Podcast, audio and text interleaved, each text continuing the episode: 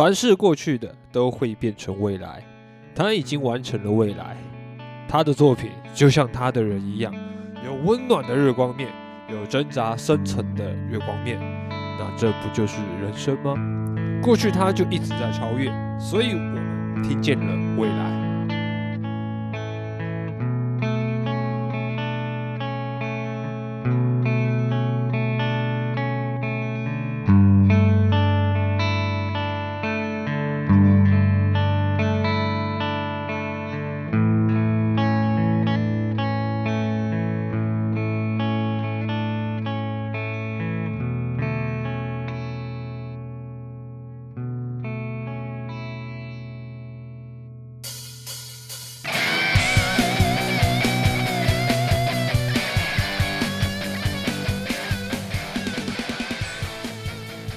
刚刚那一段话是出自于张雨生精选集《未来的序》。对，没错，我又乱去二手专卖店买了一些有的没有的东西。这次又买了一张 CD 回来。然后那个二手专卖店不要叫二手专卖店，叫剁手专卖店嘛。唉，再逛下去我真会穷死。但是张雨生的歌声陪了我好一阵子。想当年，在我姐给我的旧电脑里面听到了《再见兰花草》，是我真的以为那是某个外国乐团的歌。你知道那时候我就是。崇洋媚外的鸡巴听团仔啊，什么都听啊，外国的啊最好啊，像斯蒂芬纳的、美特丽卡。这这集本来要介绍斯蒂芬纳，但是我没有找到他的专辑，所以我就不介绍啦。没想到台湾真的还有这么厉害的人。那这个厉害的人，其实我小时候就常常听他的《大海》呀，然后《永远不回头》啊，那些大家听到会烂掉的歌，但是从来没有想到过。张雨生，他其实他的歌非常非常多。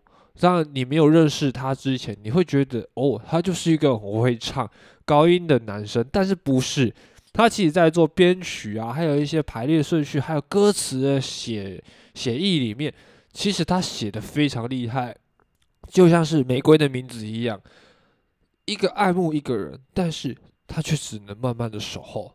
整首歌从来没有谈到一个爱字。那个年代的爱情，虽然说起来是一个比较隐晦、比较让人家蒙上一层纱的感觉，这不何尝不就是那种浪漫吗？所以那时候我就开始在听张雨生的歌，他每一张、每一首歌我其实都有听，但是我从来没有过他的实体专辑 CD、CD。那这次我买了这一张他的精选集，我发现，哇塞，华纳真的是有够用心的。他这一次精选集在日光面的第一首歌是放 Click，让你会有一种感觉，就是说，哎，我现在在张雨生录制的现场，然后听着他录的歌，因为它里面其实还有一些就是片段的东西，像张雨生弹 OK，他终于完成了他喜欢的东西，或者是有一些他在录之前的试音，我真的觉得这张精选集是我会比张雨生其他的。专辑值得入手，因为其实说真的，很多张雨生的专辑在串流平台上面就听得到，但是这些东西它是很珍贵的，它是听不到的，还有音质上面的差别，所以不得不说实体唱片它有一些好处在。我怎么开始慢慢讲了实体唱片呢？但是就是因为开始最近在收集实体唱片呐，不要说这些实体唱片很贵，多亏于现在串流平台的福了。在二手唱片行里面买这些唱片，其实一张一百多块，最多我看到最贵的就是三百多块，除了黑胶以外，对，真的除了黑胶。我在想那间实体唱片在那个火车站那边，然后他也有卖黑胶啊，那黑胶就是有一些烂的，就是那种早期台湾盗版的那种黑胶，就偷录的，然后把它放在那边，那一种就是三十块啊，三十块、五十块、一百块可以买得到，然后我看到。他墙后面有那个李宗盛的一九八九年的那一张专辑，哎，那一张黑胶，我有问他那个价钱是多少，我看我也吓一跳，九千八百八十元，哇哦，太夸张了。店员有讲，其实这张黑胶他以前没卖这么贵，是真的不知道李宗盛到后期他竟然红成变成音乐教父、吉他教父，所以。如果现在有很多艺人觉得很喜欢的话，你就去买他的 CD 唱片吧，这说不定是个非常好的投资。他可能说不定改天红了，哇，那那就赚爆了啊！偏题了，偏题了。我们来讲讲这张精选集的每一首歌啦。但是这张精选集是双 CD，有月光面和日光面。我就像我刚刚一开始开头说的，有日光面、夜光面啊，所以全部的歌加起来总共有三十首。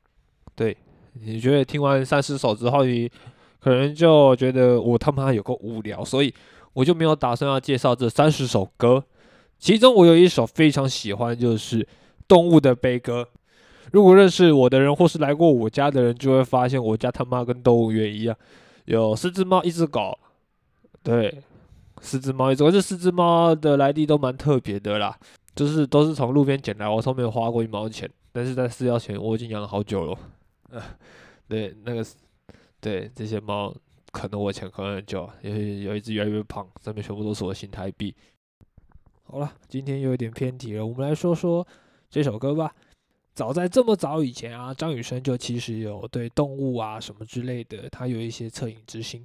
他用三十五句比较拟人的方法，形容在路上生活的小黑与小花，他们是过着怎么样的生活。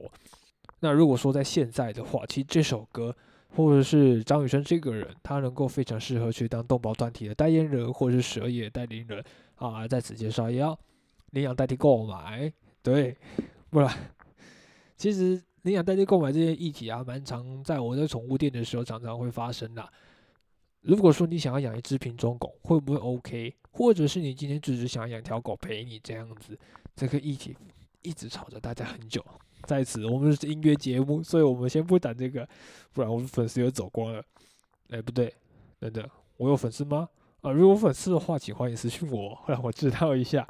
张雨生他永远都在超越现在，他变成了永远，但他的现在永远都在，他的未来永远可以是现在。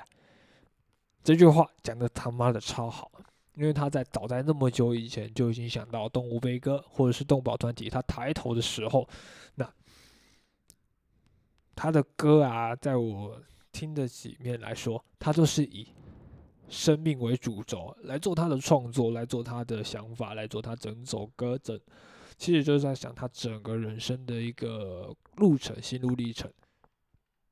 所以啊，大家如果开车、骑车，小心为上，路上三宝最好推散一些。好了，今天就讲到这边，我是嘎抓，我们下次见喽，啵啵。